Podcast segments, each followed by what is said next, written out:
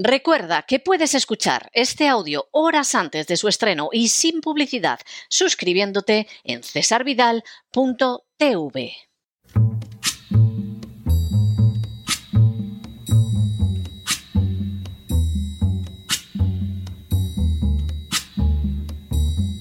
La voz con César Vidal, desde el exilio. When the night has come and the land is dark and the moon is the only light we'll see. No, I won't be afraid. Oh, I won't be afraid just as long as you stand, stand by me. Muy buenos días, muy buenas tardes, muy buenas noches y muy bienvenidos a esta nueva singladura de la voz. Soy César Vidal, hoy es el viernes 12 de mayo de 2023 y me dirijo a los hispanoparlantes de ambos hemisferios, a los situados a uno y otro lado del Atlántico y como siempre lo hago desde el exilio. Corría el año 2016 cuando el International Studies Quarterly publicó un estudio titulado When the Great Power Gets a Vote, The Effects of Great Power Electoral Interventions on Election Results, que podría traducirse como cuando el poder grande obtiene un voto, los efectos de las intervenciones electorales de las grandes potencias sobre los resultados electorales.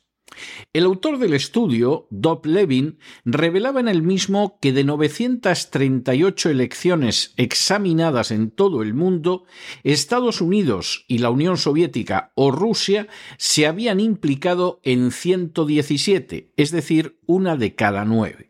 En su mayoría, un 68%, esa injerencia había tenido lugar mediante acciones encubiertas. Estados Unidos había intervenido en 81 elecciones desde 1946, tras el final de la Segunda Guerra Mundial, hasta el año 2000. Y la Unión Soviética o Rusia había intervenido en 36. Las citadas intervenciones, cuando tuvieron éxito, implicaron una alteración del voto en torno al 3%, lo que significaba, por ejemplo, que hubieran podido cambiar los resultados electorales en siete de las 14 elecciones a la presidencia de los Estados Unidos transcurridas desde el año 1960. En otras palabras, las elecciones podían resultar formalmente limpias, pero la intervención de los servicios de inteligencia tenía poder suficiente como para cambiar los resultados de manera decisiva. En las últimas horas hemos tenido nuevas noticias sobre la manera en que un sector de la inteligencia de Estados Unidos intentó, por razones electorales, ocultar la corrupción relacionada con Hunter Biden, el hijo del actual presidente. Sin ánimo de ser exhaustivos, los hechos son los siguientes. Primero, en el año 2019, un ordenador portátil o laptop perteneciente a Hunter Biden, el hijo del actual presidente Joe Biden, fue abandonado en una tienda de computadoras de Delaware. Segundo, el dueño de la tienda afirmó que la persona que había dejado el ordenador se identificó como Hunter Biden, pero que debido a problemas en la visión no podía asegurar que hubiera sido él. Tercero, Tres semanas antes de las elecciones presidenciales de 2020, el New York Post publicó un reportaje donde aparecían algunos de los documentos del ordenador que indicaban la conexión de Joe Biden con la corrupción. Un análisis forense posterior determinó que algunos de los datos procedentes del ordenador eran efectivamente auténticos, incluido uno de los emails claves que el New York Post publicó en ese reportaje. Cuarto, Donald Trump intentó hacer uso de esta información en su campaña electoral, subrayando, por ejemplo, que Joe Biden había actuado corruptamente en relación con Ucrania. Quinto, el 19 de octubre de 2020, un grupo de 51 funcionarios veteranos de inteligencia que habían servido con la administración Trump y la de los tres presidentes anteriores publicaron una carta abierta negando la autenticidad de los documentos que incriminaban a Joe Biden y afirmando que tenían todas las marcas clásicas de una operación rusa de información. Sexto. Esa misma noche, Natasha Bertrand, de Político, publicó un reportaje sobre la carta que llevaba el siguiente titular. La historia de Hunter Biden es desinformación rusa, dicen docenas de antiguos funcionarios de inteligencia. Séptimo. A pesar de la rotundidad de la información, ese mismo 19 de octubre, John Radcliffe, director de la Inteligencia Nacional, afirmó que el ordenador personal no era parte de ninguna campaña de desinformación rusa. Octavo. Unos días después, el New York Times reconoció que no había aparecido ninguna prueba sólida de que el ordenador contuviera desinformación rusa. Noveno. Después de un más que controvertido proceso electoral, a finales de ese mismo año, Joe Biden se convirtió en presidente de los Estados Unidos. Décimo. En noviembre de 2022, la CBS News publicó un análisis forense que concluyó que más de 12.000 emails encontrados en el ordenador se relacionaban efectivamente con Hunter Biden y no habían sido alterados un décimo. De manera semejante, el Washington Post utilizó un grupo de dos expertos que consideró auténticos 22.000 emails, incluido uno de los publicados inicialmente por el New York Post. Ninguno de los dos analistas pudieron dar con muestras de manipulación en los materiales. Duodécimo. Hace apenas unos días, el testimonio del antiguo director de la CIA, Michael Morell, ante el presidente del Comité Judicial del Congreso, Jim Jordan, ha dejado de manifiesto que la carta de los 51 miembros de la comunidad de inteligencia, afirmando que el ordenador personal de Hunter Biden era una operación rusa de desinformación, era una mentira, cuya finalidad era ayudar a la campaña electoral de Joe Biden. Décimo tercero. Entre los documentos que corroboran la confesión de Michael Morell se encuentra el intercambio de emails entre dos antiguos jefes de la CIA en el que Michael Morell informaba en octubre de 2020 a John Brennan de que estaba organizando una carta de 51 expertos en inteligencia que afirmaría que el ordenador de Hunter Biden era una operación rusa y que lo hacía porque deseaba dar a la campaña de Biden un punto desde el que poder responder a Donald Trump. Décimo cuarto. Brennan, que fue el director de la CIA con la administración Obama, aceptó firmar esa carta después de que se le informara que la finalidad era ayudar a Biden en su campaña electoral. Así, el 19 de octubre de 2020, Brennan escribió Ok, Michael, añade mi nombre a la lista. Buena iniciativa. Gracias por pedirme que firme. Décimo quinto. Queda así de manifiesto que la carta de los 51 agentes de inteligencia que fue presentada por los medios, por los comprobadores de datos o fact-checkers y por la Big Tech como una iniciativa independiente de expertos en seguridad fue en realidad un esfuerzo organizado por el equipo de Joe Biden para ocultar la verdad al pueblo americano e influir en el resultado de las elecciones presidenciales de 2020. Décimo sexto. El jefe de inteligencia del FBI, Kevin Brock, declararía en Just the News que fue una mentira premeditada y admitida lanzada al pueblo americano y designada específicamente para engañar y ocultar la verdad. Décimo séptimo. Michael Morell reconoció también ante el Comité del Legislativo de Estados Unidos que su esfuerzo para organizar la carta vino disparado por una conversación que mantuvo con el actual secretario de Estado Anthony Blinken, que por aquel entonces era asesor de la campaña de Biden. Décimo octavo. Michael Morell reconoció también ante el comité que su intención fue ayudar a Biden a ganar las elecciones y que el equipo de campaña de Biden proporcionó asistencia difundiendo la carta a los medios de comunicación. Décimo noveno. Anthony Blinken, uno de los hombres de George Soros en la cercanía del presidente Biden, ha intentado con posterioridad a las declaraciones de Morel minimizar su intervención en el asunto, insistiendo en que no fue idea suya, pero no ha negado ni la conversación mantenida con Morel ni el envío posterior a este antiguo director de la CIA de un artículo de USA Today que contenía el pasaje clave de la carta donde se pretendía que el ordenador era desinformación rusa. Vigésimo. De manera bien reveladora, en la parte de abajo del email de Blinken se encontraba la firma de Andrew Bates, entonces director de respuesta rápida de la campaña electoral de Joe Biden. Vigésimo primero. La realidad era que el FBI tenía el ordenador de Hunter Biden desde diciembre de 2019 y que la inteligencia americana no tenía, según han admitido distintos funcionarios, el menor indicio de que se tratara de una operación rusa de desinformación. Vigésimo segundo. Las nuevas informaciones han dejado también de manifiesto que a esta maniobra para ayudar a la elección de Biden se negaron a sumarse algunos funcionarios de inteligencia.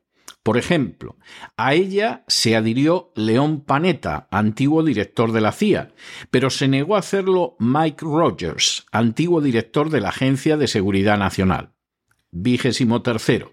Igualmente, Daniel Hoffman, antiguo jefe de la estación de la CIA en Moscú, recibió la invitación para sumarse a la carta, pero se negó a hacerlo porque no veía la menor prueba que sustentara la tesis de que era una operación rusa. Vigésimo cuarto. De hecho, existen indicios de que uno de los actuales funcionarios de la CIA reclutó firmantes para la carta, lo que implicaría un esfuerzo de la CIA para desplazar el sentido de las elecciones en contra de Donald Trump. Vigésimo quinto. Los comités encargados del caso han solicitado material adicional a la CIA que hasta el momento ha ignorado ese requerimiento. Vigésimo sexto. El antiguo vicesecretario de Estado, Robert Charles, antiguo oficial de inteligencia naval, ha apuntado que la revelación de que la Carta de 2020 no fue una advertencia de la comunidad de inteligencia, sino una operación política para ayudar electoralmente a Biden, va a tener como consecuencia una mayor desconfianza de los americanos hacia su comunidad de inteligencia, teniendo en cuenta la manera en que la confianza ya había sido dañada con anterioridad por la afirmación falsa de que Rusia había intervenido en las elecciones anteriores. Vigésimo séptimo. Robert Charles afirmó al respecto públicamente. La noción de que de alguna manera se reunió de la noche a la mañana a 51 agentes de inteligencia para testificar sobre algo que no estaba corroborado y que resulta ser profundamente falso conduce a la pregunta ¿por qué y cómo esos funcionarios de inteligencia, la mayoría de los cuales eran demócratas, por qué dieron ese paso al frente y lo hicieron? Vigésimo octavo. Charles también añadió, y lo que estos emails parecen estar mostrándonos es que existió un esfuerzo coordinado para dañar al republicano y defender y apoyar al demócrata, y eso es una mancha en las reputaciones de esos individuos particulares y es una mancha sobre la campaña de Joe Biden. Vigésimo noveno. Kyle Serafin, antiguo agente del FBI y whistleblower, ha afirmado que algunos de los directores de inteligencia se han convertido en más duros políticamente porque no hubo consecuencias para aquellos que han actuado previamente de manera incorrecta, por ejemplo, al afirmar que Rusia había intervenido en las elecciones que llevaron a Trump a la presidencia. Trigésimo. Serafín ha añadido Creo que se trata de arrogancia. No ven que caiga nadie. Sabes, se pueden retirar, se pueden marchar sin ninguna vergüenza y conseguir empleos bien pagados en empresas cuando acaban. Trigésimo primero. Kevin Brock, antiguo jefe de inteligencia del FBI, señaló que de los 51 firmantes de la carta, la mayor parte eran de la CIA o estaban relacionados con la CIA. Creo que 48 o 46 de ellos tenían esa clase de relación, así que fue definitivamente el tipo de esfuerzo propio de la CIA. Y trigésimo segundo, Kevin Brock ha añadido que la CIA es un departamento a nivel de gabinete. Tiene derecho a afectar la política del presidente presente, pero no tiene derecho a influir en el electorado. Y esta es una situación donde fabricaron información y la pasaron como inteligencia investigada para engañar a propósito al pueblo americano. Las recientes declaraciones del antiguo director de la CIA, Michael Morell, en el sentido de que más de medio centenar de funcionarios de los servicios de inteligencia firmaron una carta con contenido falso para ocultar la presunta corrupción de la familia Biden y facilitar la victoria electoral de Joe Biden, resultan enormemente preocupantes recurriendo al fácil recurso de acusar a Rusia de aquello que se desea evitar, 51 funcionarios de inteligencia, entre ellos varios directores de la CIA, desecharon los datos auténticos contenidos en el ordenador portátil de Hunter Biden nada más y nada menos que como si fuera una operación de desinformación rusa. Así, por un lado se negaba la realidad y por otro se volvía a arrojar sobre Trump la calumnia de que recibía ayuda del detestado Putin. Pero la realidad era muy distinta. Hunter Biden sí estaba inmerso en asuntos relacionados con la corrupción, el FBI lo sabía desde el año anterior y no había emprendido acciones aunque tampoco unió esas informaciones con una fantasmagórica operación rusa.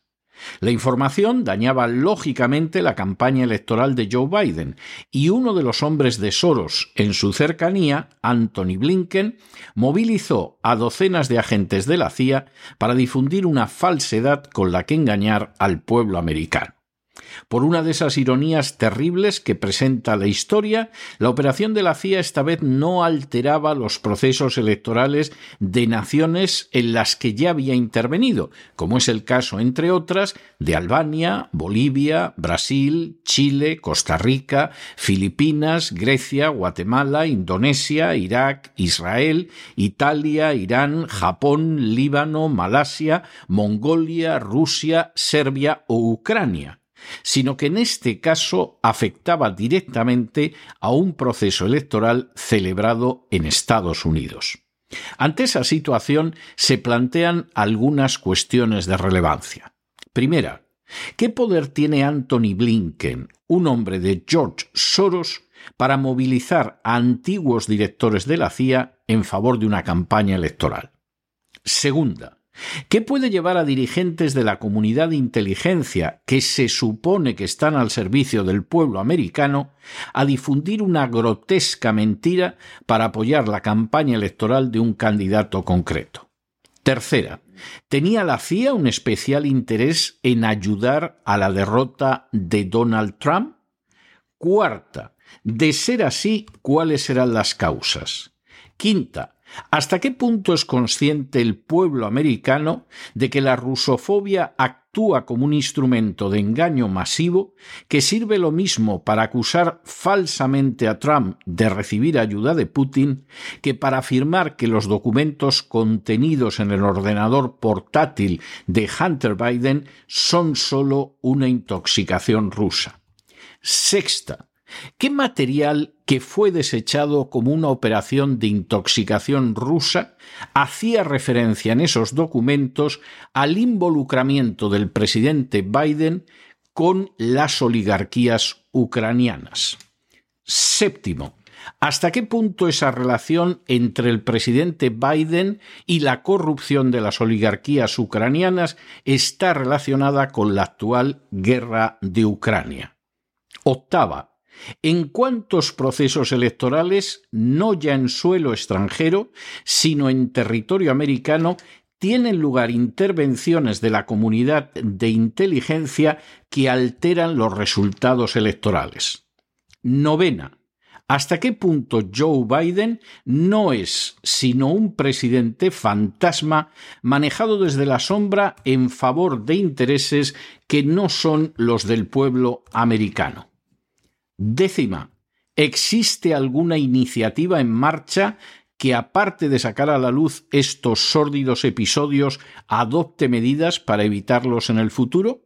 Y undécima, ¿Existe alguna posibilidad de democracia real si se producen estas injerencias de poderes fácticos y servicios de inteligencia en los procesos electorales?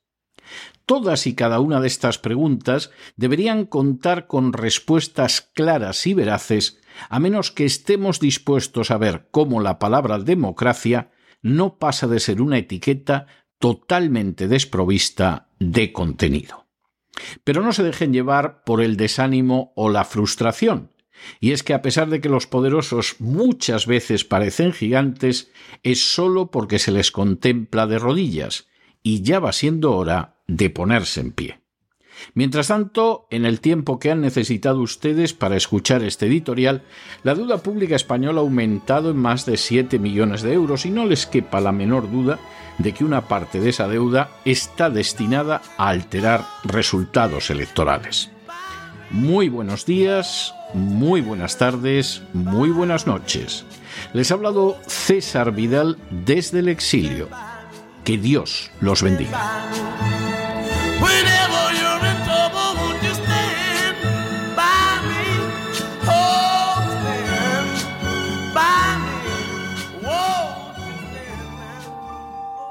Esta sección está patrocinada por crowdfunding con el siguiente mensaje.